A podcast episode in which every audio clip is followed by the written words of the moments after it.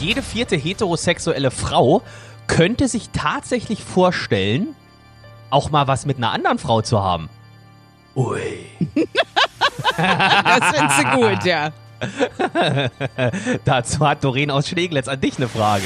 Sag die Wahrheit.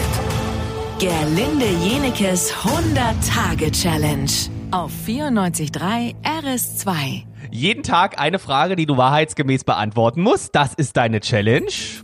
Doreen möchte von dir wissen, hattest du schon mal was mit einer Frau?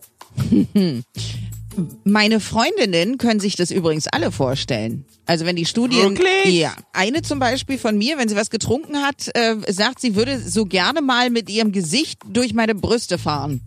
Oh Gott! Oh Gott! Ja, das, weißt du, ich habe irgendwie einen Schlag weg bei Frauen manchmal. Finde ich ja gar nicht so schlecht, finde ist ein Kompliment, ne? Ich, ich bin der heterosexuellste Mensch, den ich persönlich kenne, aber ich kann dir genau sagen, es war 2008 und dieser Song lief im Radio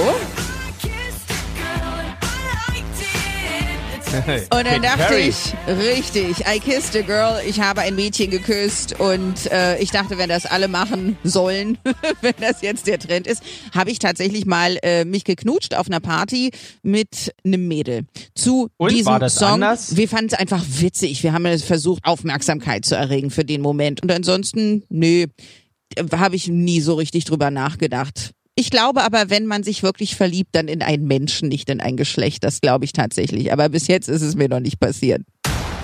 Es gibt doch so Helden im Alltag.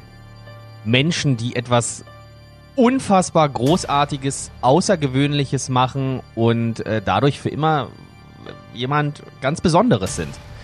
Ja, und Ralf aus Neukölln möchte von dir wissen, ob du auch so jemand bist. Hast du schon mal jemandem das Leben gerettet? Hm. Die Antwort möchten wir gerne von dir hören. Ja. Und zwar am Montag um 10 nach 8. Sag die Wahrheit. Gerlinde Jenekes 100-Tage-Challenge auf 94.3 RS2.